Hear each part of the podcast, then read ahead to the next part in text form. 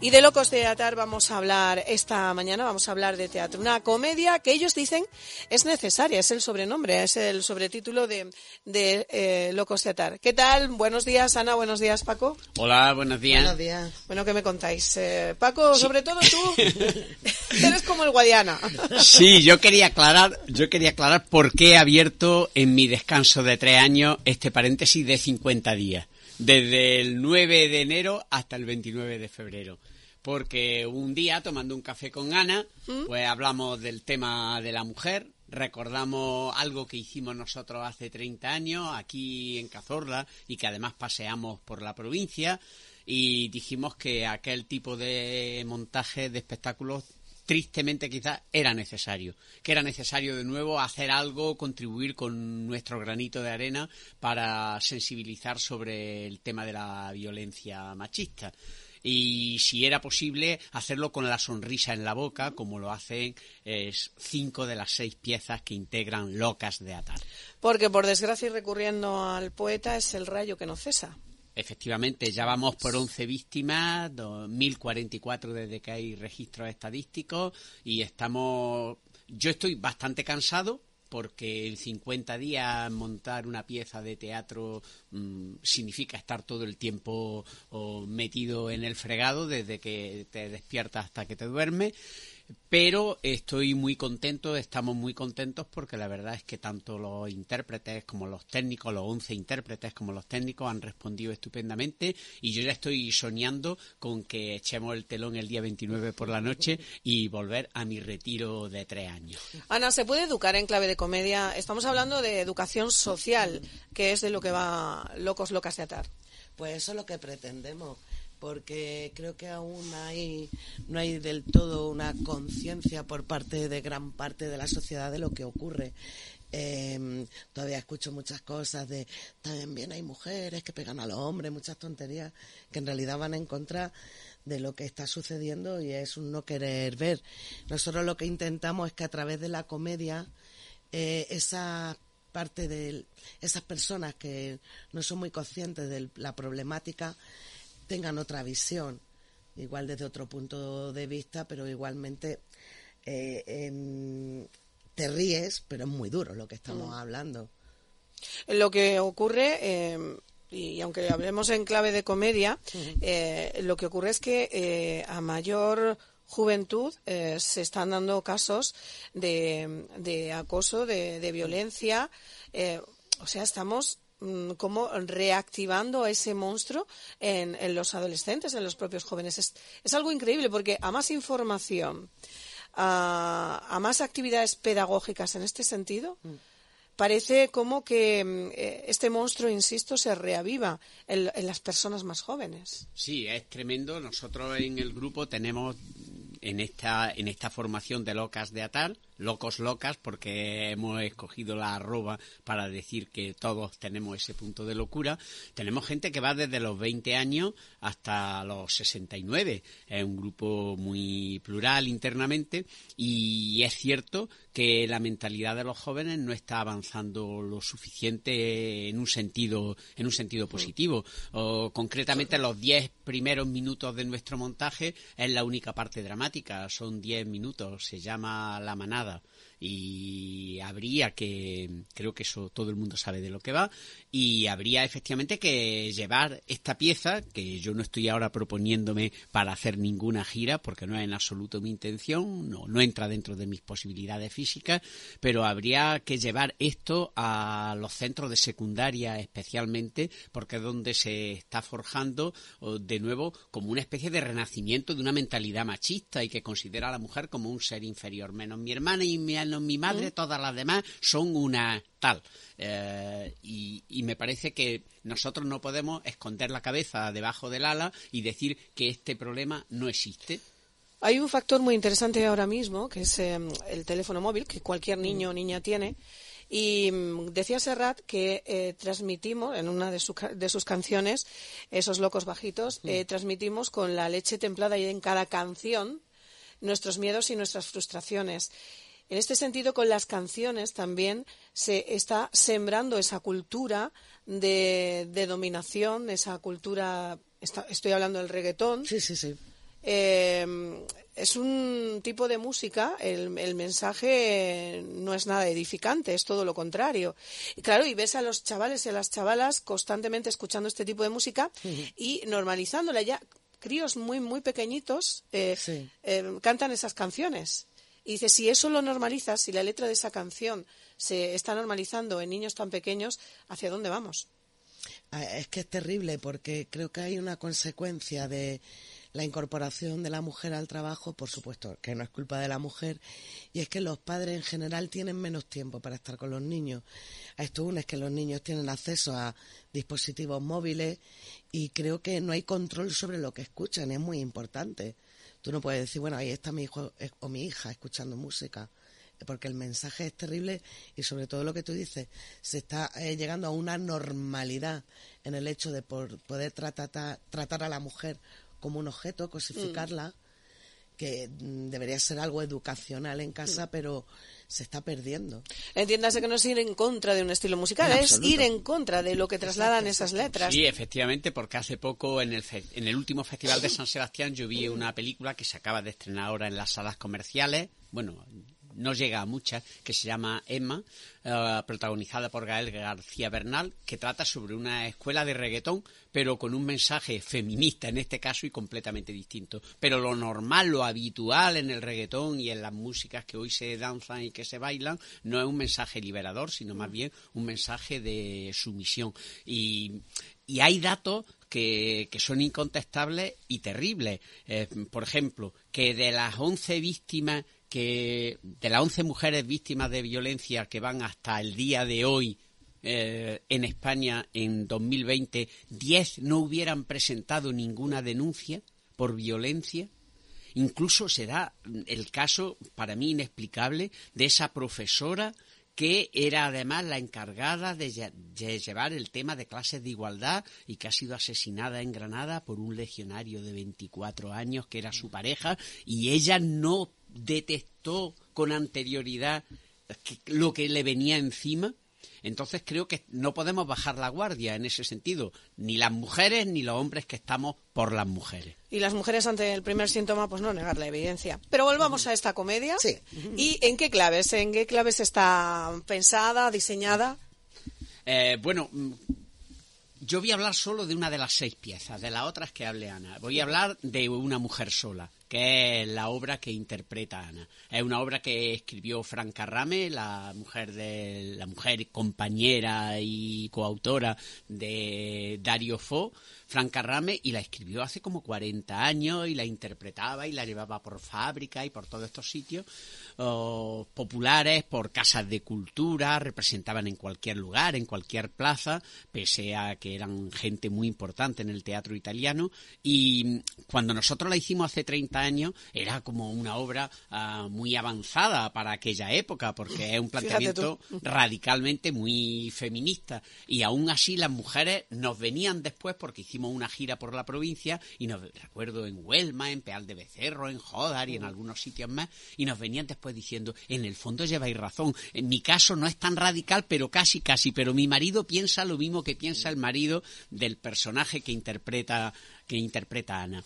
Y quiero decir, me ocupo yo de hablar de esta, de esta pieza porque Ana hace una interpretación magistral. Yo creo que es de los mejores papeles que le he visto en su vida. Ella la estuvo representando primero con Pecato Veniales, luego después en Madrid y en Liberarte y ahora vuelve al cabo de mucho tiempo a hacer esta mujer que, que yo creo que da una lección de, de cómo no se debe comportar una mujer cuando tiene todos los todas las señales alrededor, todas las luces rojas encendidas, pero que ella lo lleva con una cachaza, con una tranquilidad que no, que nosotros queremos denunciar. Eh, la obra no es para nada ambigua, deja claro que esa situación de esta mujer que parece feliz pero que está allí encerrada en casa con su marido y con su cuñado y que el marido echa la llave cuando se larga y que la deja allí planchando y preparando la comida, pues que lo que hace la obra es denunciarlo pero lo hace con la sonrisa. A partir de esa pieza, precisamente, pues todo el montaje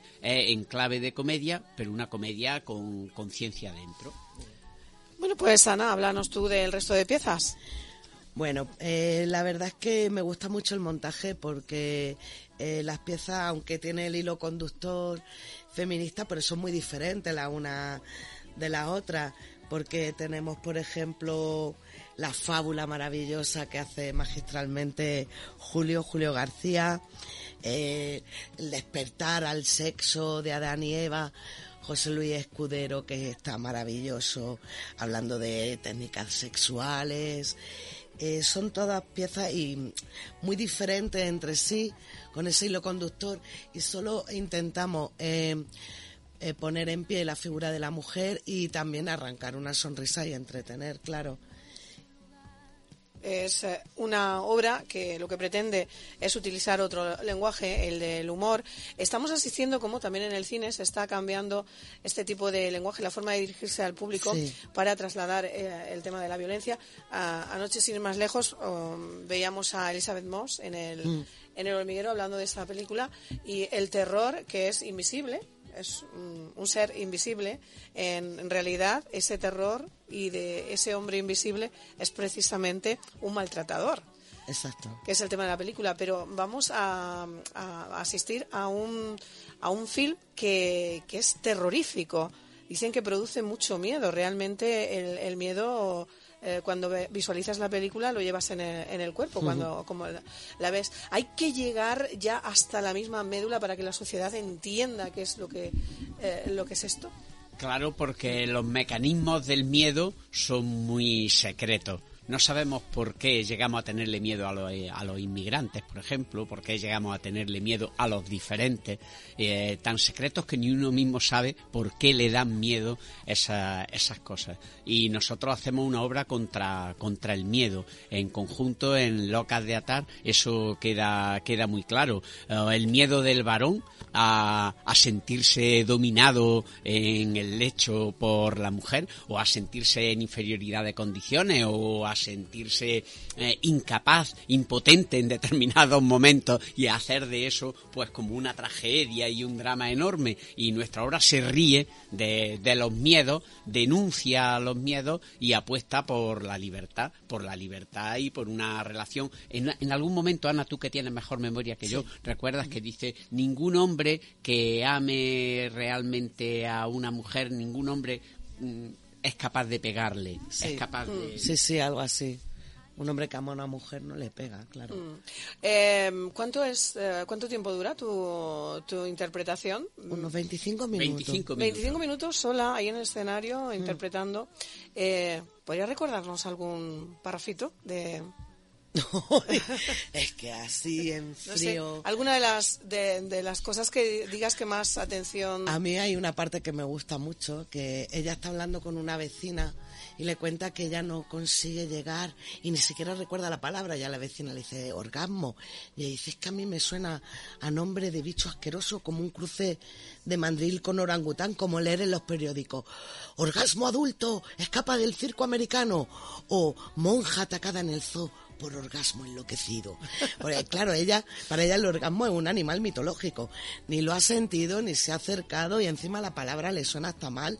No tiene ni idea de lo que ella lo que conoce son palos, voces y nada más. Pues a lo que vamos a asistir, bueno, pues a este soliloquio de, Ana y bueno, la interpretación de un amplio elenco de actores como nuevamente podemos Ana está en escena todo el tiempo con Victoria, Almansa, que es una, una personalidad muy importante dentro de la criba, pese a que llegó hace dos años cuando mm. interpretamos La Casa de Bernarda Alba y realmente eh, Victoria está aportando a su casi 70 años, está aportando una alegría, una frescura y un espíritu de la responsabilidad en el grupo que es realmente. Ha sido un descubrimiento, ¿no? Sí, sí, yo creo que es el amor platónico de todos los que estamos en la criba, de todos y de todas.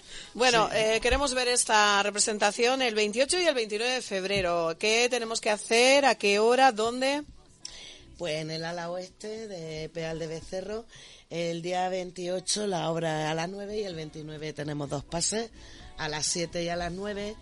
Eh, las entradas se pueden comprar en, en diversos comercios de, de Peales, en Tomasillo, librería Sacapunta. En el Desván. En el Desván, en, la Alborada. Mielero, Alborada. Y luego. Deportes Peal y la compañía. Y la compañía. Cualquier miembro de la criba que nos escriban por Facebook, al móvil, como sea. Por ejemplo, la calle?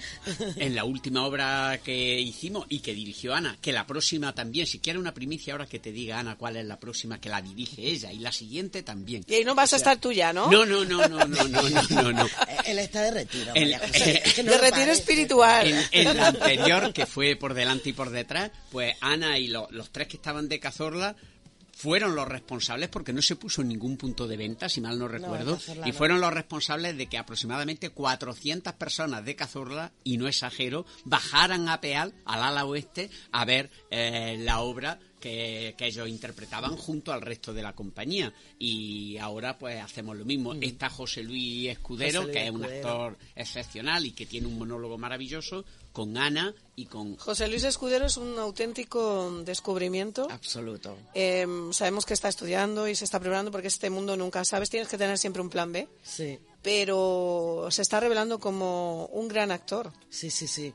Eh, yo eh, se apuntó a mis clases de, en la Escuela Municipal de Teatro y la primera vez que le vi sobre el escenario dije, ¡Ah! qué talento tan innato, porque además él nunca había hecho nada y es un actor muy versátil, muy todoterreno y tiene un, un monólogo maravilloso en Locas de Atar que a todo el mundo le va a gustar mucho. Bueno, Tiene pues- mucha verdad. Sí, yo quería mm, nombrar simplemente a algunos de los otros miembros de la compañía que hacen papeles realmente espléndidos, como Elena Galiano en El Despertar, como Rocío Ortiz en La Manada, o como Alberto Plaza y Eulogio Mariola. Vico y Mariola Colodro, que, que nos descubre, nos cuenta una historia increíble de cómo Adán y Eva descubren el sexo allá perdido en el paraíso terrenal. La imaginación sin límites. Ana, antes de que te vayas, ¿cuáles son los próximos proyectos teatrales? Bueno, pues vamos a empezar a trabajar ya en breve en la respiración de Sanzol, que tenemos previsto estrenarla en noviembre. El 14 de El 14 noviembre de en el noviembre. Teatro Alberti. ¿De qué va? ¡Uh! Mira, va de muchas cosas. A mí me gusta especialmente el texto. Es una comedia que puede parecer bastante ligera, pero habla sobre las relaciones sentimentales, la dependencia, la soledad, el miedo a estar solo, el poliamor. Toca muchos temas y me parece que es muy redonda, muy bonita.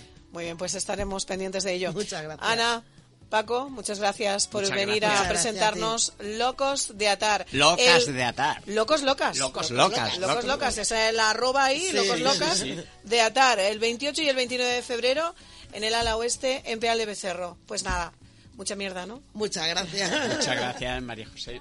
Un árbol que no crece porque no es su lugar. Un castigo